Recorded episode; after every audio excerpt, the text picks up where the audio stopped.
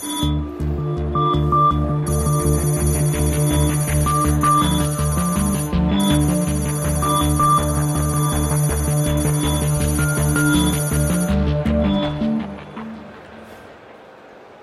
herzlich willkommen. Tag 3 der CeBIT, die Heise Show, auch heute wieder pünktlich um 18 Uhr. Mein Name ist Philipp Banse. Wie jeden Tag auf der CeBIT versuchen wir ein paar Themen zu beleuchten, die hier eine Rolle spielen, die uns wichtig sind, die wir auf unseren Rundgängen ähm, so vorgefunden haben. Wir haben wieder ein paar kleine Filmchen gemacht, über die wir gleich reden werden, die wir gleich zeigen werden. Und auch wie in den letzten beiden Tagen haben wir auch heute wieder einen Gast aus der Heise-Redaktion. Diesmal ist zu Gast Ronald Eikenberg. Ganz herzlich willkommen, Ronald. Hi. Du beschäftigst dich mit Security im Wesentlichen? Genau, ich bin im Sicherheitsressort der CT und auch bei Heise Security. Das sind ja, ist ja die gleiche Mannschaft im Wesentlichen. Ja, und ich habe mal geguckt, was sich hier so getan hat auf der CeBIT. Und? Hast du so irgendwas entdeckt? Wie ist so dein Eindruck? Welche Rolle spielt Security hier auf der CeBIT? Ähm, es gibt ja nach wie vor eine ganze Halle, Halle 12, und äh, die ist auch pickepacke voll gefüllt. Ähm, Im Großen und Ganzen muss ich sagen, ich bin doch überrascht, dass nachdem ja die letzten Jahre, man hatte so den Eindruck, es wird immer weniger, es sieht recht mau aus. Äh, das Konzept, diese Straffung, ähm, das ist jetzt nur noch bis Freitag geht, scheint aufgegangen zu sein. Die Hallen sind nach wie vor gut gefüllt. Es gibt viele Besucher und äh, auch viele interessante Gesprächsgäste und äh, Gesprächspartner für mich. Wie immer mit dabei, Jürgen Kuri, stellvertretender Chef von Heise Online. Moin Jürgen. Guten Morgen, hallo. Auch du hast dir die Halle 12 heute mal auf einem kleinen Rundgang zu Gemüte genau, geführt. Genau, ich ne? habe sie mir auch zu Gemüte geführt. so, Security. Wir werden jetzt ein paar Bilder sehen, die wir alle mit Security verbinden. Also das hast du gemacht, ne? Was, ja, das, genau. das, ist auch Halle 12 Security. Das ne? ist, äh, man kommt in die Halle 12 rein. Wenn man vom normalen Gelände kommt, fällt als erstes über einen Mähdrescher. Ein Riesendrum, sozusagen großes Spielzeug für kleine Nerds. Äh, man sieht es jetzt nicht ganz deutlich, aber es gibt da echt Schlangen. Die Leute wollen da in dieses Cockpit rein und sich angucken, wie das alles funktioniert. Ähm, das ist dasselbe Gerät nochmal von hinten. Dann ein riesen Traktor mit äh, Hänger, wo auch die Leute reingehen können und sich das Cockpit anschauen können. Man, man fragt sich vielleicht jetzt, warum wollen die alle in dieses Cockpit rein? Na, gut, zum einen natürlich auch auf der Industriemesse, die irgendwann im April ist. Es sind die Bagger, die riesen Bagger und Traktoren, das, was irgendwie die Männer sich gerne angucken. Das ist ja, wie gesagt, großes Spielzeug für junge Burschen. Und was, ähm, haben, die, was haben die Trecker jetzt in der Security-Halle ja, zu tun? Also in der Security-Halle vielleicht nicht, nicht, direkt was, aber es ist ja schon überraschend, dass sie überhaupt auf der CeBIT drauf sind. Das Stichwort ist Farming 4.0. Genauso wie es Industrie 4.0 gibt, gibt es Farming 4.0. Ähm, sagen wir so, Landwirtschaft heutzutage ohne IT-Technik unvorstellbar. Mal ganz verkürzt gesagt. Interessanterweise von ein halbes Jahr vor der CeBIT, halbes Jahr, dreiviertel Jahr vor der CeBIT war die Agritechnica in Hannover auf dem Messegelände. Die ist größer als die CeBIT. Die hat 450.000 Besucher, 200.000 mehr als, als die CeBIT. Und da geht es auch vor allem um Technik, um IT-Technik. Äh, wir haben vor kurzem ein längeres Report dazu gemacht, was IT-Technik in der Landwirtschaft bedeutet. Da meinte einer, auf dem Traktor sitzt eigentlich nur noch deswegen jemand, weil es verboten ist, die ohne Fahrer laufen zu lassen. Mit GPS-Steuerung und den Automatismen, die die einsetzen, braucht der keinen Fahrer mehr. Der ist sogar viel effizienter, wenn er nicht von Hand gesteuert wird. Und äh, im Prinzip ist es so, dass wenn man sich heutzutage Landwirtschaft angeht, egal ob konventionelle Landwirtschaft oder ökologische Landwirtschaft, ohne IT-Technik ist die nicht mehr vorstellbar. Das, ich meine, viele Städter haben so die Vorstellung, auch gerade wenn es um Ökolandwirtschaft geht, vom kleinen Bauern, der da vor sich hin werkelt. Sehr romantische Vorstellung, stimmt auch für Ökolandwirtschaft nicht. Wenn man sich überlegt, dass die, die Technik, die IT-Technik, die Maschinen steuert, die äh, Abläufe plant und sowas dafür sorgt, dass effizient gewirtschaftet wird, ist es natürlich auch ein ökologisches Ansinnen, dass man durch Effizienz nicht Ressourcen unnötig verschwendet. Plus dieses ganze Ressourcentracking. Also du willst ja dann auch genau wissen, woher kommen eigentlich die mhm. Zutaten in meinem Bio-Bier oder in meinem Bio-Brot? Woher kommt der Mehl?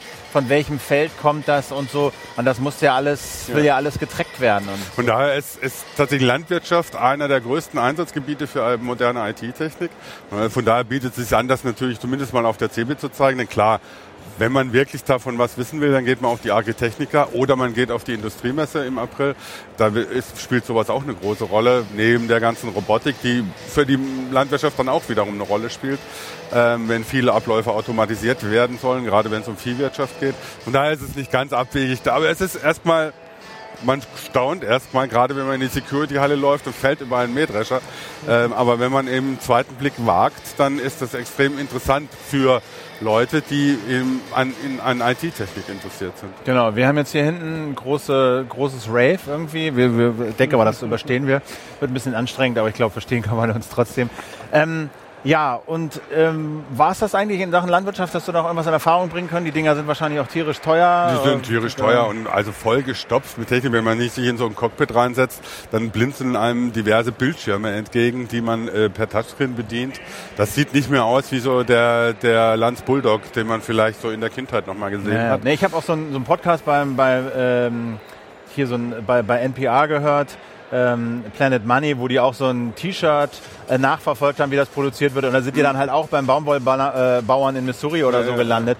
Und da meinte, haben die auch ein Interview mit dem Treckerfahrer gemacht.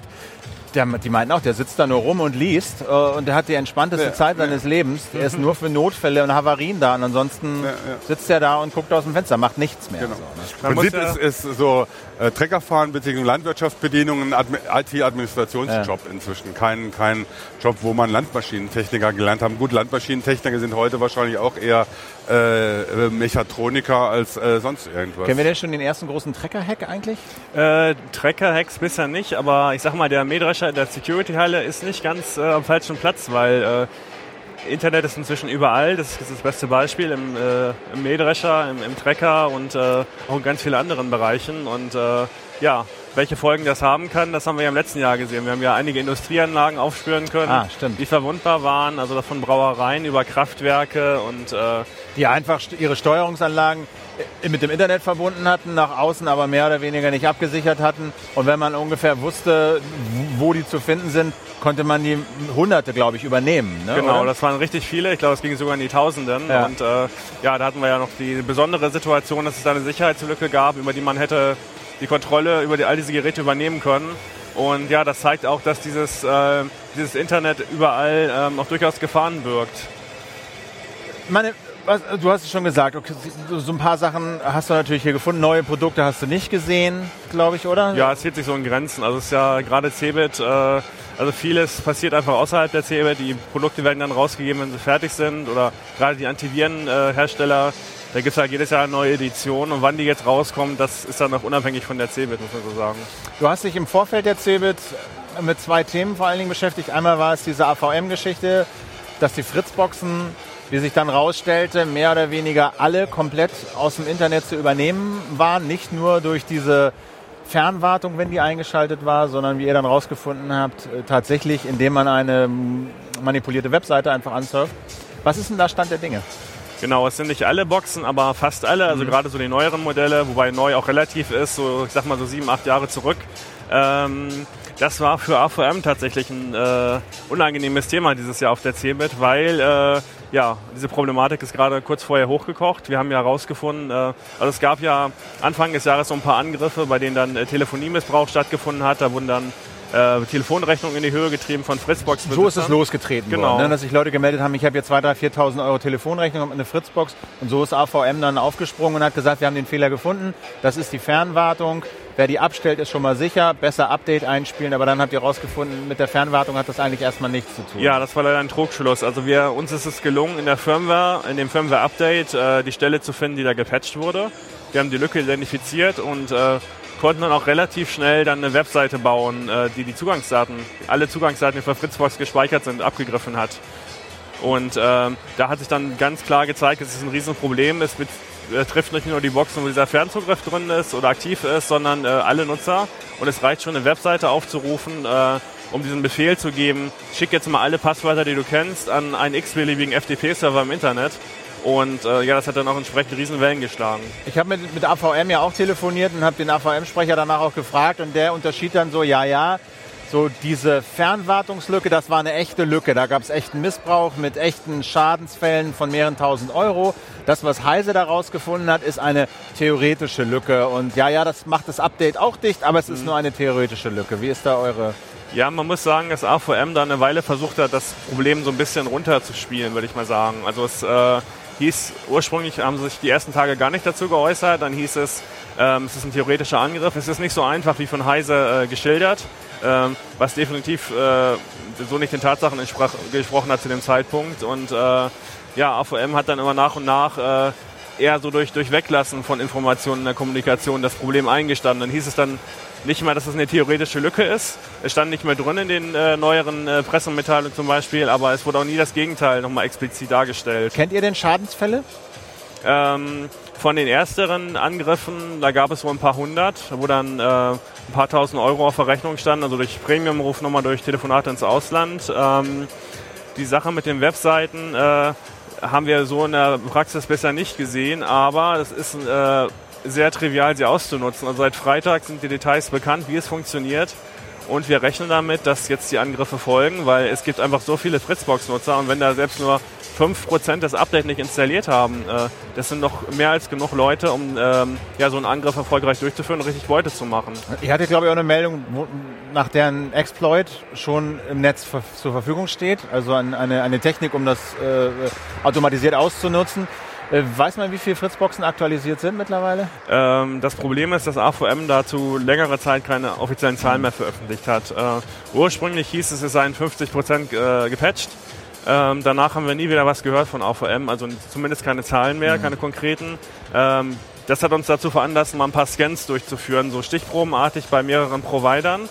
Und da haben wir dann festgestellt, also man kann relativ bei sehr vielen Boxen relativ genau die Firmware-Version über das Internet, über offene Internetports abfragen. Und äh, ja, da haben wir sehr erschreckende Zahlen festgestellt. Also bei einigen Providern waren das noch äh, ziemlich hohe Prozentzahlen und äh, hochgerechnet dürften das noch mehrere Millionen Leute sein die jetzt, nachdem auch dieser Angriffscode bekannt ist, ins offene Messer laufen. Also man kann natürlich, ich meine, die, die Leute, die jetzt hier zuschauen, denke ich mal, davon werden die meisten, wenn sie eine Fritzbox haben, sich hoffentlich das Update eingespielt haben. Aber ansonsten, glaube ich, kann man immer nur appellieren, Friends and Family, macht Propaganda, spielt denen, wenn sie es nicht wollen, nachts das Update ein. Das ist einfach zu easy zu flicken und zu groß der Schaden. Es geht ja dabei auch ganz essentiell um Vertrauen. Das war ja auch so eine Frage, die wir mal debattieren wollten. Und Bar vor allem finde ich es halt besonders interessant, weil sie sich am Anfang, finde ich, eigentlich sehr bemerkenswert und korrekt verhalten haben. Da ist eine Lücke aufgetaucht, Sie haben sich sofort dran gesetzt, Sie haben auch Leute aus dem, am Wochenende beschäftigt, haben das transparent kommuniziert, es gibt ein Problem, wir sitzen dran, haben immer laufend Updates gegeben, haben sehr schnell ein Update zur Verfügung gestellt, auch für alte, uralte Boxen mhm. haben sie einen Patch geliefert. Bis dahin, glaube ich, war das, korrigiere mich, wenn das falsch ist, sehr vorbildlich und auch ein, ein, einzigartig in dieser ganzen Plastik-Consumer-Router-Welt. Dann kam aber eure Geschichte, wo ihr gesagt habt, nee, es ist nicht nur diese Lücke, das Problem ist größer. Und dann haben sie so ein bisschen auf den alten Sowjet-Modus zurückgeschaltet. Wie, wie, wie, erklärst du dir das? Wie, also welchen Schaden, wie, groß ist der Vertrauensverlust, der an der AVM durch diese zweite Kommunikationswelle erlitten hat? Also einerseits ist es sehr richtig, äh, dass sie, die haben Wochenendschichten eingelegt und Updates. Also ich habe zu Hause noch eine, derzeit eine 7170, die ist schon sieben, acht Jahre ungefähr alt. Dafür noch ein Sicherheitsupdate zu bekommen, das ist schon eigentlich phänomenal. Also die meisten Routerhersteller schmeißen ihre Plastikboxen auf, auf den, äh, auf den Sehr große MacBook Pro. ja, die können das ab. Ist ne? doch versichert, ne? Oder Johannes? Ist doch okay, ne? Oder ist das ein Dienstnotebook? Ne, ist schon okay. Das ist ja, glaube ich, auch wasserdicht. Ja, Apple, Apple ist nicht zu zerstören. Ja, ähm, so, so, so, so, viel zur Security irgendwie. Ne? Ein Glas Wasser, das Ding ist hin. Nee, Gesaune, sag mal, wie, äh, wie kam das sozusagen zustande? Erst sehr vorbildlich und dann... Genau, dann... Äh, also die, die erste Reaktion mit den Updates war also hervorragend, das kann man nicht anders sagen, aber ja, dieses Kommunikationsproblem äh, oder dieses äh, nicht ganz offenlegen aller Details, das hat dann doch schon das Vertrauen so ein bisschen getrübt. Also zumal ähm, wir die Lücke ja auch schon eindeutig belegt hatten und auch äh, getickert hatten mit Videobeweis, dass es geht. Und dann immer noch zu sagen, ja, ähm, das ist theoretisch und das funktioniert nicht so wie heiße das. Zumal das mit dem Update ja zu stopfen war. Man ja, hätte ja, ja, einfach nur sagen können, ja, es ist richtig. Umso mehr sagen wir, Leute, spielt dieses Update ein. Und wir machen auch eine Hotline und ein Pipapo. Irgendwie finde ich denn heute raus, wem ich noch vertrauen kann. Gute Frage. Das ist, ist mir auch aufgefallen, als ich in die Halle 12 reingelaufen bin. Neben den Mähdreschern waren so die ersten Claims so, Security made simple und wir schaffen Vertrauen. Und beides ist eigentlich gelogen, wenn man die Security-Branche heutzutage anguckt. Erstens, Security ist nicht simpel, nicht einfach, ganz und gar nicht. es ist natürlich einfach, wenn man so eine AVM-Box hat und einfach installieren, ein Update installieren kann und wenn die das einem sofort geben. Insofern ist AVM trotz dieser Kommunikationsprobleme, denke ich, immer noch vorbildlich. Aber wenn man sich anguckt, wie viele Routerlücken in letzter Zeit aufgetaucht sind und wie schnell wenig die Hersteller reagieren und zum anderen, wie wenig den Leuten bewusst ist, dass dieses komische Gerät, das sie da in der Ecke stehen haben und über den das Internet läuft, eigentlich auch immer wieder geguckt werden muss, ob es da nicht äh, Updates geben muss, dann ist Security einfach nicht simpel. Mhm. Wenn man dann noch ein Stück weiter geht und sagt, äh, es geht nicht nur um Updates, also um Updates von so einem Router. Es geht dann auch, wie halte ich mein System aktuell? Wie schütze ich meine Daten? Wie verschlüssele ich Daten oder so? Das ist alles Mögliche, aber nicht einfach oder simpel. Und das andere, die andere Problem ist natürlich, man verspielt eben das Vertrauen, wenn man den Leuten nicht sagt, hallo hier, äh, Sicherheitslücke installiert das und das ganz groß an die große Glocke hängt, weil das sieht dann so aus, als wollte man verstecken und die Verbraucher im Regen stehen lassen. Jetzt ist es ja so, dass einige, also es gibt ja so zwei Aspekte, ne? Also Auto-Updates, soll man, soll man's, findet man es eigentlich gut, wenn die Hersteller automatisch ohne Einwilligung der Leute Updates einspielen? Einige Provider haben das gemacht, denen halt das Modem gehört, Kabelprovider haben das gemacht.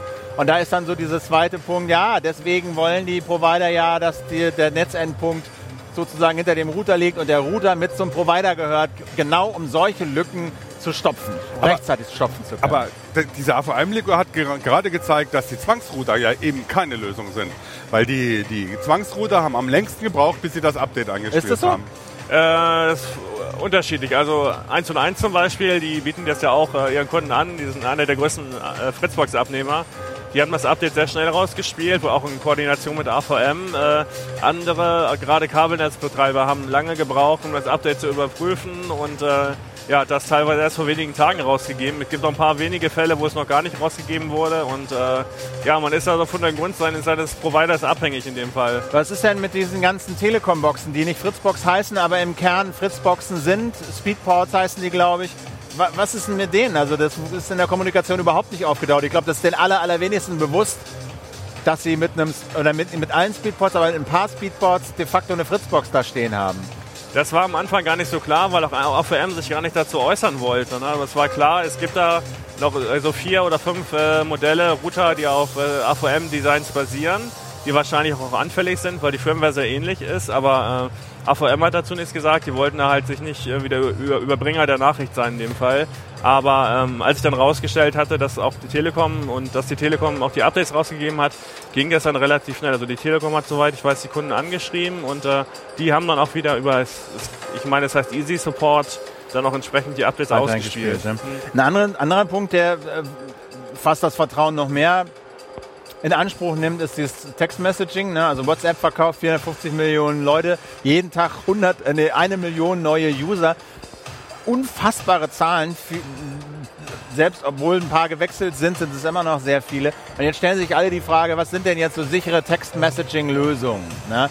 Und da ist ja auch wieder die Frage, dann heißt es, Threema ist gut, Threema ist aber keine Open Source. Dann sage ich, ja, Open Source ist auch nicht die Lösung. Wenn du wirklich sicher sein willst, dann musst du dir den Source Code runterladen, du musst ihn dir selbst kompilieren, du musst das am besten den Compiler noch selbst kompilieren, dann musst du das auf dein Telefon spielen, was du auch möglichst noch kontrollierst.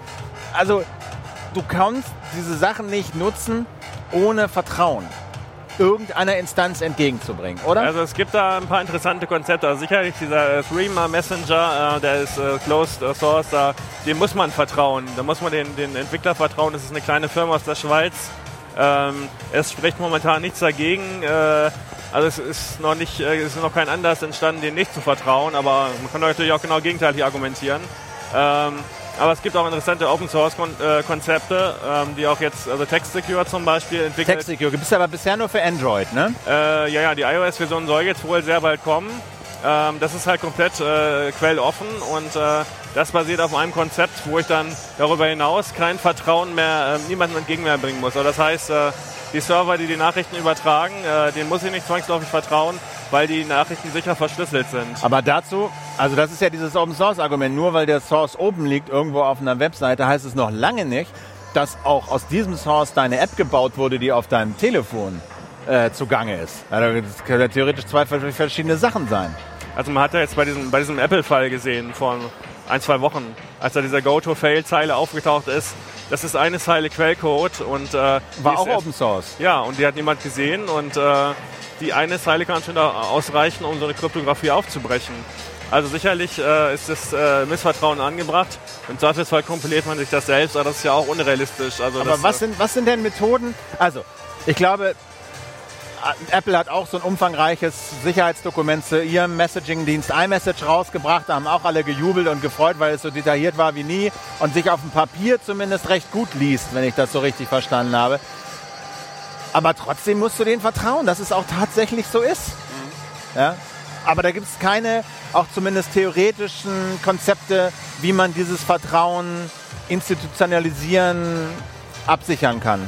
Also das Problem ist ja bei, bei Apple, ähm, wenn du Apple nicht vertraust, kannst du kein Apple benutzen, weil die hängen ja so tief drin mit ja. ihrer iCloud, mit den iTunes, äh, Apple-Account, Apple-ID und ähm, wenn du denen nicht vertraust, dann hast du echt ein Problem, weil die können natürlich theoretisch mit jedem Firmware-Update was einbauen, die können sich dahinter durch und offen halten und äh, also wenn man Apple nicht vertraut, kann man kein, kein iPhone benutzen, wenn man Google nicht vertraut, ja. keine Android-Smartphones. Also ein gewisses Grundvertrauen ist da durchaus angebracht. Wem vertraust du denn noch da? Außer deiner Katze. Meiner Katze vertraue ich, aber auch nur, soweit sie nicht mehr hungrig ist. Ähm, das Problem mit dem Vertrauen ist ja, äh, ich meine, gut, es gibt Konzepte. Wenn du, wenn du mit asynchroner Verschlüsselung arbeitest, mit Public Key Infrastrukturen, dann hast du ja so, ein, so eine Sache, wo du äh, im Prinzip denen vertrauen kannst, mit denen du, von denen du weißt, dass ihr Schlüssel auch wirklich ihr Schlüssel ist. Das ist ja sowas, was Trema auch versucht in, mit, dem, mit dem Schlüsseltausch. Wobei halt da immer noch das Problem ist, dass die Dinger auf den Servern ge, ge, gespeichert werden. Das heißt, da musst du denen natürlich insofern schon vertrauen. Aber wenn du eine Peer-to-Peer-Infrastruktur hast mit einer Public-Key-Infrastruktur, dann sind das ja schon so Konzepte. Nur da, wiederum gesagt, das ist alles andere als einfach. Das ist nicht das, was der normale User von WhatsApp erwartet. Aber wo du gerade sagst, auch äh, Apple Update, ne?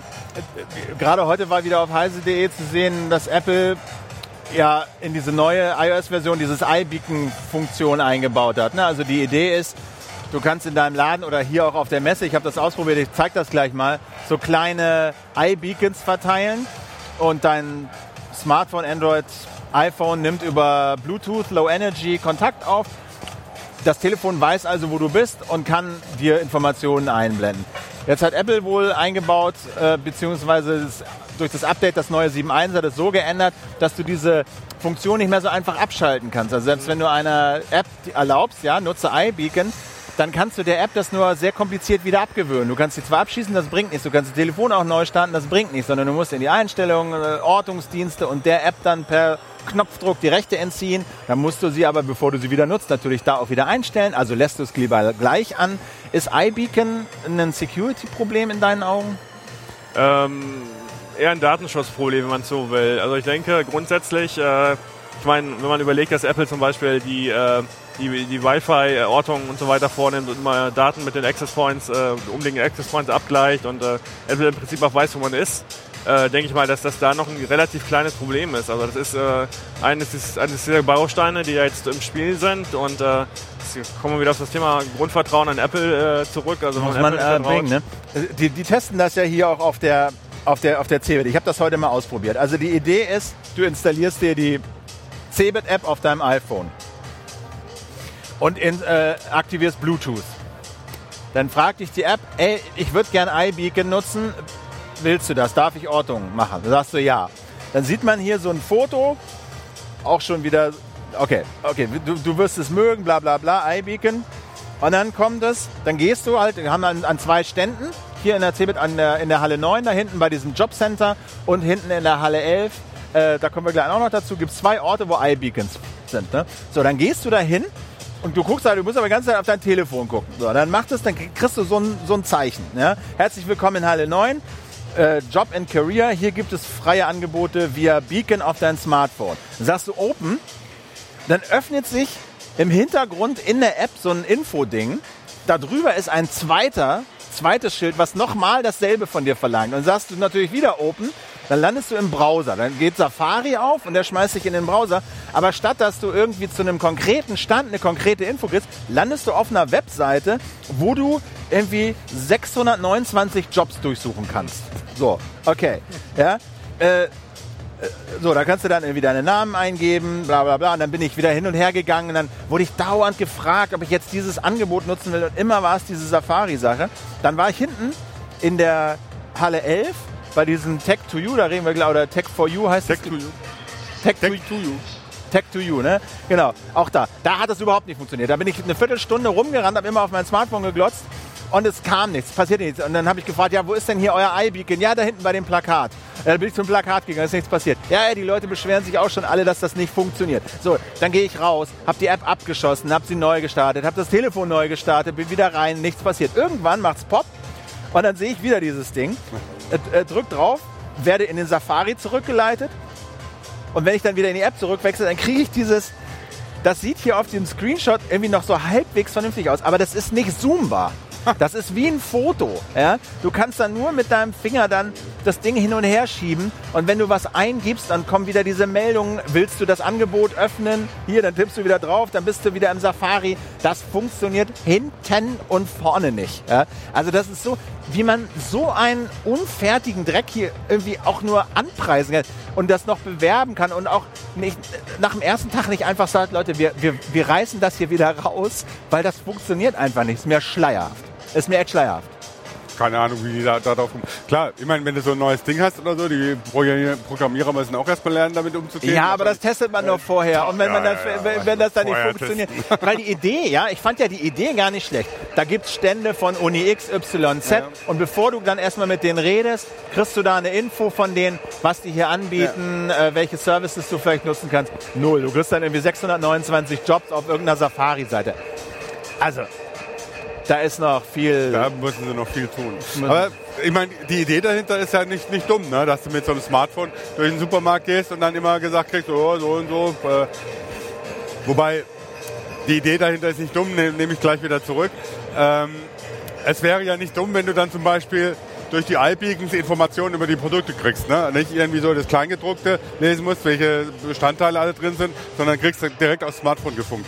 Aber darum geht's ja nicht. Es geht ja darum, dass du sagst, der steht jetzt gerade vom Müsli-Regal, dann kriegt er irgendwie noch gesagt, ja, da gibt's aber noch Knuspersmüsli um die Ecke. Ne? Also das ist ja eher das, was damit beabsichtigt ist. Ja. Von daher, naja, mal schauen. Also richtig, so richtig neu ist die ganze Idee ja nicht. Es gab ja schon so, ja, vor zehn Jahren oder noch länger hatte man wie ein Compact iPad äh, mit Windows CE und dann hat man wie Infrarotdinger aufgestellt und äh, das wurde da auch, also in einigen Museen ist es ja zum Beispiel im Einsatz Ja, und ja. das ist ja durchaus sinnvoll. Man geht dann irgendwie mit so einem Audioguide zum Beispiel durchs Museum und kriegt Ja. dann irgendwie hier eine Symphonie vorgespielt oder sonst was oder kleine Filmchen gezeigt. Also, also richtig neu ist die nicht, die Idee nicht, aber äh, äh, wenn das jetzt, äh, aus meiner Sicht ist es durchaus wünschenswert, das mal auf ein modernes Level zu heben, Ja, ja. Äh, wenn es mal funktioniert. Also offensichtlich gibt es dann eine API, offensichtlich wissen da einige Leute nicht, wie man die richtig benutzt oder wie man da kreativ mit umgeht, aber das heißt ja nicht, dass das nicht vielleicht in ein, zwei Jahren anders aussieht. Aber ich finde das schon interessant, also das, was, was heute auf Heise stand, dass das dazu führen wird, dass die Leute das de facto nicht abschalten, sondern die Apps werden das verlangen oder danach fragen, iBeacon, und dann sagst du, klar, wie ganz praktisch, du sagst ja, und de facto wird das anbleiben. Du startest das Ding neu. Jedes Mal, wenn du die App startest, wird das iBeacon aktiv sein bei 95 Prozent der Leute. So, das finde ich schon, also in Sachen Tracking nochmal eine neue Dimension. So. Also im Zweifelsfall kannst du ja immer noch mit deinem äh, Smartphone an den Ständen da oben die QR-Codes einscannen. Die hängen ein bisschen hoch, aber äh, der wirst du nicht unbedingt direkt Ja, aber diese. QR-Codes, so richtig den Durchbruch haben die auch noch nicht geschafft. Irgendwie, ne? Aber man sieht sie trotzdem überall. Vielleicht ist ja mit iBeacon dann ähnlich. Ah, es sind alles Viren-URLs dahinter irgendwie, wo da gleich dein Bitcoin-Wallet den Besitzer wechselt. So. Äh, ich war ja, wie ich das eben schon sagte, noch in der, in der Halle, was war das, 11, ne? bei diesem Tech for You. Ne? Tech to You heißt das. Tech ne? to you. Sag mal was, du kennst die Geschichte von dem Ding so ein bisschen, oder? Ja, das ist eigentlich ein Konzept, das sie von der Industriemesse übernommen haben. Die hat das, macht das schon länger, dass sie so Angebot für Schulklassen, für Erstsemester, also für Gruppen eigentlich anbietet, dass sie ihnen sagt, gut, wir haben hier äh, Informationen über Ausbildung, für Weiterbildung, für Berufswahl. Äh, könnt ihr euch angucken, was euch interessiert. Wir zeigen euch also die wichtigsten Sachen. Wir zeigen euch Jobangebote, wir zeigen euch Ausbildungsangebote. Kann man hingehen als Lehrer auch oder als Schulklasse oder als Gruppe von Jugendlichen äh, sich bewerben oder gibt es auch Kooperationen mit Schulen, die dann da durchgeschleust werden. Und dann wir arbeiten die so ein Programm aus, je nach dem Interesse der Gruppe oder so, dass sie dann so durchgeführt Ja. werden. Hier, guckt euch mal das an, da habt ihr Ansprechpartner, da könnt ihr ein Gespräch Genau, ich habe ein paar Bilder gemacht, Ja. man kann sich das ja mal so anschauen. Also das ist jetzt da diese Tech to You, da äh, kommen die Leute halt an, da kriegen die Schulklassen halt im, im Rahmen ihrer Führung dann so Filme gezeigt. Hier können sie so einen Fragebogen ausfüllen, zu dem wir auch gleich noch ein bisschen was sagen können. Und ein Stand, den ich ganz interessant war, das war der, das ist der von der RWTH Aachen, äh, wo die äh, sich darum kümmern, wie man eigentlich Technik in die Schulen bringen kann, Informatik. Hier zum Beispiel ist dieser App-Inventor äh, for Android Blocks, womit man relativ easy wohl zum Beispiel diese App bauen kann, so eine Art Angry Birds Konzeptklon für, für Android-Tablets, wo so siebte, achte Klasse tatsächlich wohl relativ leicht Apps bauen können. Dann natürlich der allgegenwärtige äh, Arduino. Ähm, hier zum Beispiel mit ähm, Sensor und in der Blume ist, der, ist ein Lichtsensor und äh, die Blume folgt dem Licht. Hier oben so ein Piezo-Lautsprecher, der umso schneller piept, je dichter der Wagen an die Mauer ranfährt und natürlich der allgegenwärtige und nirgends fehlen dürfende Lego Mindstorm-Roboter, mit dem die auch in Schulen eben arbeiten. Hier sieht man äh, die Entwicklungsumgebung und den Simulator, mit dem man dann in so einem C-Derivat äh, diesen Roboter programmieren kann. Und was ich halt ganz interessant finde, und mir liegt das persönlich auch am Herzen, dass es Konzepte sind, wie du IT und Robotik in die Schulen bringst. Ne? Weil die Schulen, ich kenne das aus meiner eigenen Erfahrung, die sind nicht unwillig, die sind einfach überfordert. Ja? Das, die Altersklasse stimmt nicht, die haben so viel zu tun. Und ich glaube, das ist der eins oder ein vielversprechender Weg zu sagen, hey, externe, ja, Unis, äh, Roberta vom Fraunhofer, so Robotik auf Lego Mindstorm Basis für, für Mädchen vor allen Dingen, die in die Schulen zu nehmen und mal zumindest einen zweitägigen Workshop zu machen und dann zu sehen, wie kann man das hier verstetigen, welche Lehrer haben Lust, sich fortbilden zu lassen, um dann vielleicht eine Robotik- oder Coding-AG zu machen. Es gibt so viele Werkzeuge, die so einfach, relativ einfach zu bedienen sind und relativ schnell schon Lernerfolg sehen, dass ich echt nur alle ermutigen kann. Also diese äh, Jungs hier und Mädchen, vor allen Dingen Frauen von der RWTH Aachen, äh, die sich äh, unter dem Kürzel IT4U ähm, und ähm, äh, ich habe irgendwo mir das aufgeschrieben, googeln lassen von der RWTH Aachen. Hier ist der Flyer von den Schülerlabor, äh, Infosphere heißt das Ding. Der Unterschied ist, IT4U, die kann man anrufen, die kommen in die Schulen und machen Workshop zwei, zwei Tage. Und diese Infosphere-Leute, die haben halt so einen Raum in der RWTH Aachen, wo man sich als Schule aus dem ganzen Bundesgebiet einbuchen kann und mit denen vor Ort Workshops machen kann. Und es ist alles umsonst. Die Schulen zahlen nichts. Das ist irgendwie Fortbildungsmaßnahme, wird gesponsert, pipapo. Also Eltern und Schüler und Schulleiter, Schulleiterinnen, die da irgendwie nicht wissen, wie sie da weiterkommen sollen, aber weiterkommen wollen, die können sich wirklich an, an solche Programme echt mal wenden. Auch Fraunhofer-Programm, die Ro Roberta, Robotik für, für Mädchen in erster Linie. Also mir ist das echt ein Anliegen, weil ich im Alltag bei mir in der Schule von meinem Sohn sehe, wie, wie, wie, wie willig zum Teil die Kinder sind.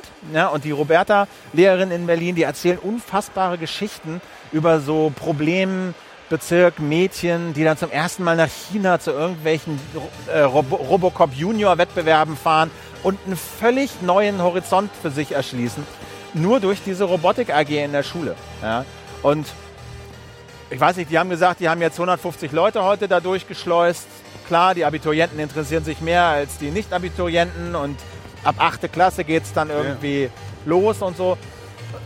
Aber ich finde das lobenswert. Ich finde das gute Projekte, äh, weil das viel zu kurz kommt in den Ich Schulen. finde, das finde ich auch ist das Gute an dem Tech-to-You-Konzept. Also, weil du musst dich als Lehrer oder als Schulklasse oder so nicht selber darum kümmern, das hier zu organisieren. Vor allen Dingen überfällst du nicht ir- irgendjemand am Stand, der gar nicht darauf vorbereitet ist und dann plötzlich von irgendwie 15 Jugendlichen umrandet wird, umrund, äh, umrundet wird und dann ganz erschreckt reagiert, sondern die sind dann auch darauf vorbereitet. Ne? Und ähm, das bringt dann schon viel mehr, als wenn man Genau. äh, da einfach so über die Messe läuft. Aber ein ganz kleines Aperçu noch so zum Schluss, äh, noch so ein kleines Filmchen. Da hat man eben gesehen, den, diesen Fragebogenstand. Ne? Also da kann man so fragen, so, was nun machen Jugendliche im Internet, ähm, sich informieren, Wikipedia oder Messaging und äh, was sind so die häufigsten Anwendungen und äh, was, wofür benutzt man Emoticons und was bedeutet Roffel und so. Ne? Äh, so ein kleiner Fragebogen. Und die Dame, die wir gleich hören, die, die macht den Fragebogen und wer den Fragebogen richtig und fehlerfrei beantwortet, der kriegt irgendwie einen Kopfhörer. So.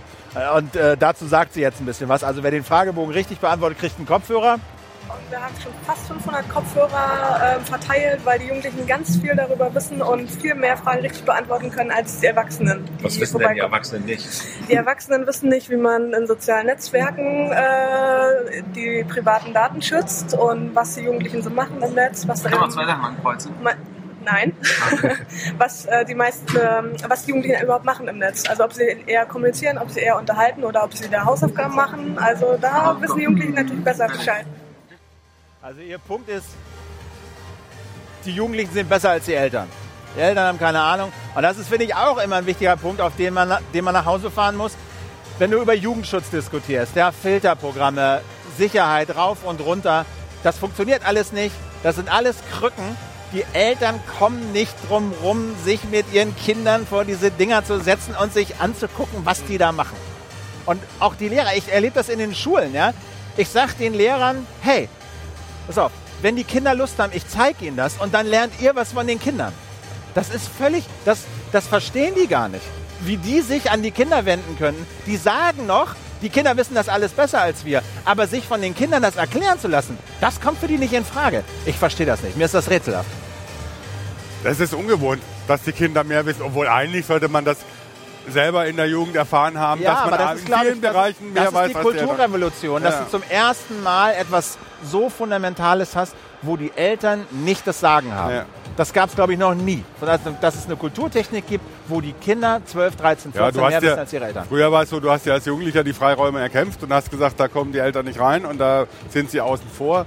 Aber jetzt ist es tatsächlich so, du, du hast einfach eine Technik, die du, du verstehst und die dann deine Mutter, dein Vater nicht verstehen, mit denen du sie austricksen kannst letztlich, ne? oder in, wo du ihnen überlegen bist.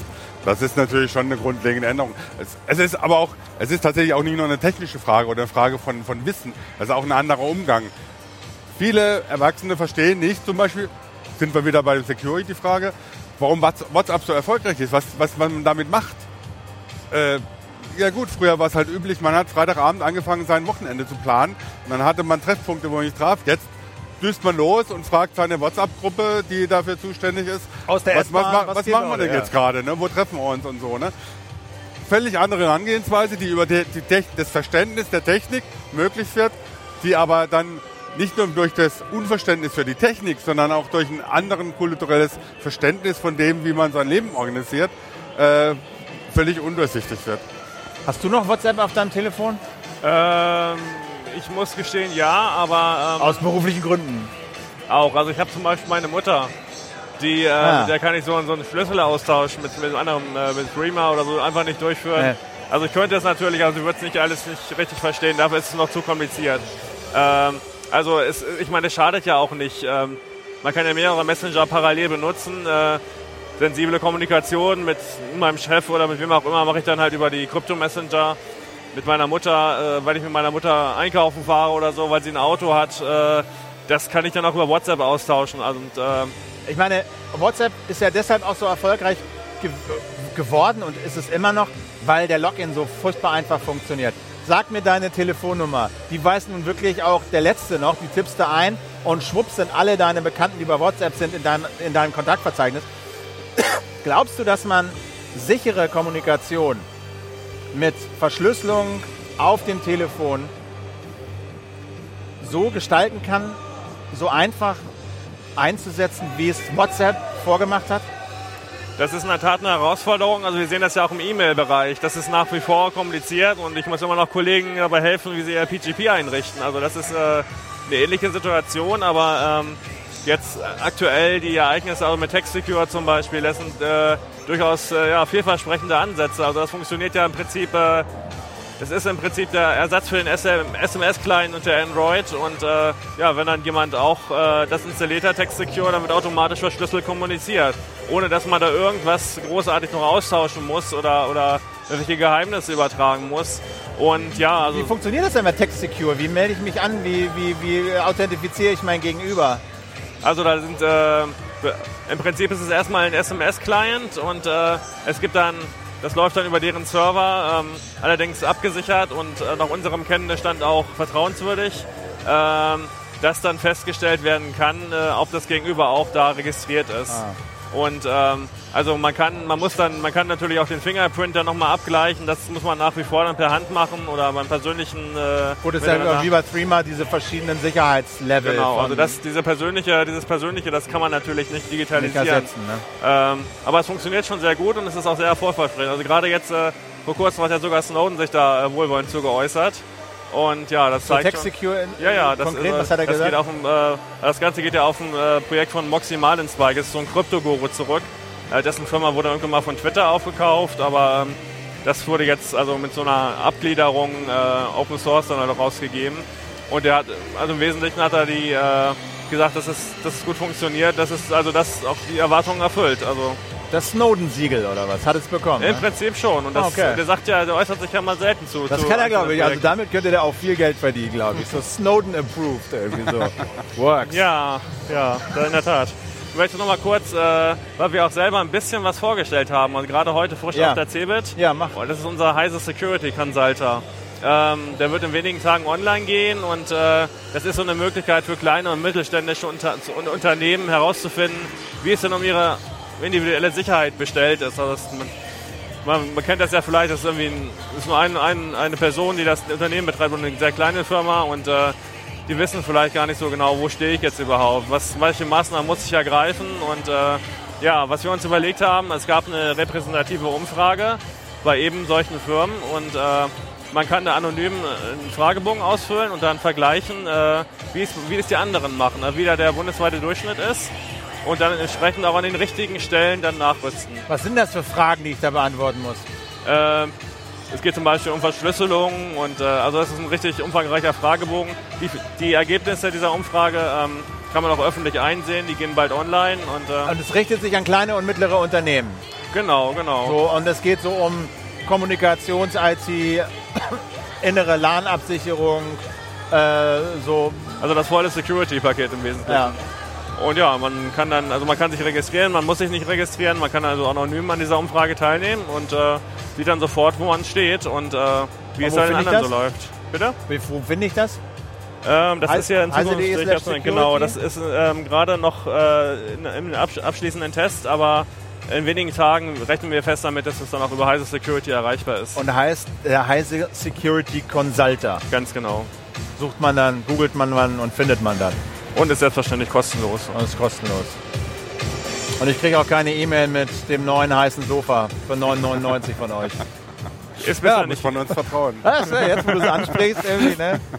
Ja, Ja. aber das ist, ne, also wie gesagt, also klar, natürlich, äh, Heise hat dann einen bestimmten Ruf, äh, einen bestimmten Ruf zu verlieren. Von daher kann man sich überlegen, ob man dem vertraut oder nicht. Ich meine, das ist dasselbe. Wir machen hier an der, an der, an der, am Stand auch wieder PGP-Zertifizierung. Ja? Und das heißt, wir garantieren, dass der Schlüssel tatsächlich zu dem gehört, der, der es behauptet. Weil ihr euch einen Ausweis zeigen. Genau, wir lassen uns einen Ausweis zeigen, der muss da sein. Das heißt, derjenige, der den Ausweis vorzeigt, der muss auch derjenige sein, ne, der da drin steht und auf den der Schlüssel zugelassen ist. Jetzt muss man aber trotzdem uns vertrauen, Das- dass wir das alles richtig machen und dass wir da kein Schindluder damit treiben. Das heißt, diese ganze Security-Geschichte ist wirklich ein, ein, ein extremes Vertrauensverhältnis Und es wird auch nie weggehen. das wird auch nie weggehen, Okay. weil das Problem ist, selbst wenn ich jetzt, was ich vorhin gesagt habe, so eine Peer-to-Peer-Infrastruktur mit Public Keys habe und so weiter, dann muss ich ja irgendjemanden haben, der mir garantiert, dass dieser öffentliche Schlüssel, den ich mir von irgendeinem PGP-Key-Server hole, auch wirklich zu dem gehört, der, es, der, der behauptet, er wäre das. Ne? Das heißt, ich muss immer eben diese Zertifizierungsinstanz haben. Dasselbe bei digitalen Signaturen. Ich muss der CA vertrauen, äh, äh, der Certificate Authority vertrauen. Ähm, ich habe in diesem Sicherheitsding immer das Problem, dass ich Vertrauen schaffen muss. Und da krankt es im Moment auch schwer. Das zweite Beispiel, das andere ist natürlich mit dieser ganzen Zertifizierung, Garantierung und so, das macht das auch immer kompliziert. Wenn man hier einen PGP-Schlüssel zertifizieren will, viele haben da Fragen. Die wissen, äh, haben vorher viele Fragen, wie das dann jetzt wirklich funktioniert. Das heißt, es ist auch nicht wirklich einfach. Aber das Vertrauen ist offensichtlich vorhanden. Also Ja. ich habe mit dem Kollegen mal ges gesprochen, der da steht, äh, Ralf Schneider, der das bei uns betreut. Und äh, also das ist im, im Vergleich zum Vorjahr, also auch durch diesen Snowden-Effekt wahrscheinlich deutlich in die Höhe gegangen. Und ich glaube, der hat so, also letzter Stand war so 150 äh, plus 20 oder so, plus minus 20. Also da kommen richtig viele Leute und da ist immer was los. Also das ist immer eine Schlange. Also das ist offensichtlich, wird zumindest uns noch, vertrauen noch sehr, sehr viele Leute. Okay. Ich glaube, haben wir es für heute. Ja. Jetzt gehen wir raven. Nee, bitte nicht. Die sind alle schon am Also- Gang da hinten, du. Nichts gegen schönen Rave, aber die Mucke, die da jetzt gerade kommt, ist eher von der Klasse Scooter oder sowas. Das muss ich jetzt wirklich nicht haben. Kann man, glaube ich, auch als Cebit Compilation 2014 bei bravo.de erwerben. Äh, nein. Okay, ich glaube, wir haben es. Ronald, ganz herzlichen Dank äh, fürs Kommen. Herzlichen Dank für die Information. Jürgen, ganz herzlichen Dank. Wir sehen uns wieder, wenn Sie mögen und wenn Sie uns jetzt noch verstehen und hören. Morgen um vertrauen. acht- Wie bitte? Und Vertrauen. Und Vertrauen. Nach dieser Sendung. Wie kann man diesem Herrn nicht vertrauen? Also morgen 18 Uhr, wenn Sie mögen, wieder an dieser Stelle live von der CeBIT 2014 aus der Halle 9. Kommen Sie auch gerne mal vorbei, hier in der Halle 9, hinten, da wo nichts mehr, wo, wo die Leute nicht vorbeikommen. Da sind wir, es gibt zwei heiße Stände, also nicht vier, sondern zwei. Einen großen und einen kleinen, da sind wir. Kommen Sie gerne mal vorbei, sagen Hallo. Dann gibt es morgen eine neue Sendung. Äh, Diese Sendung landet jetzt gleich beim YouTube-Kanal von Heise Online. Äh, mein Name ist Philipp Banse. Ich danke ganz herzlich fürs Zugucken. Machen Sie es gut. Bis dann. Tschüss.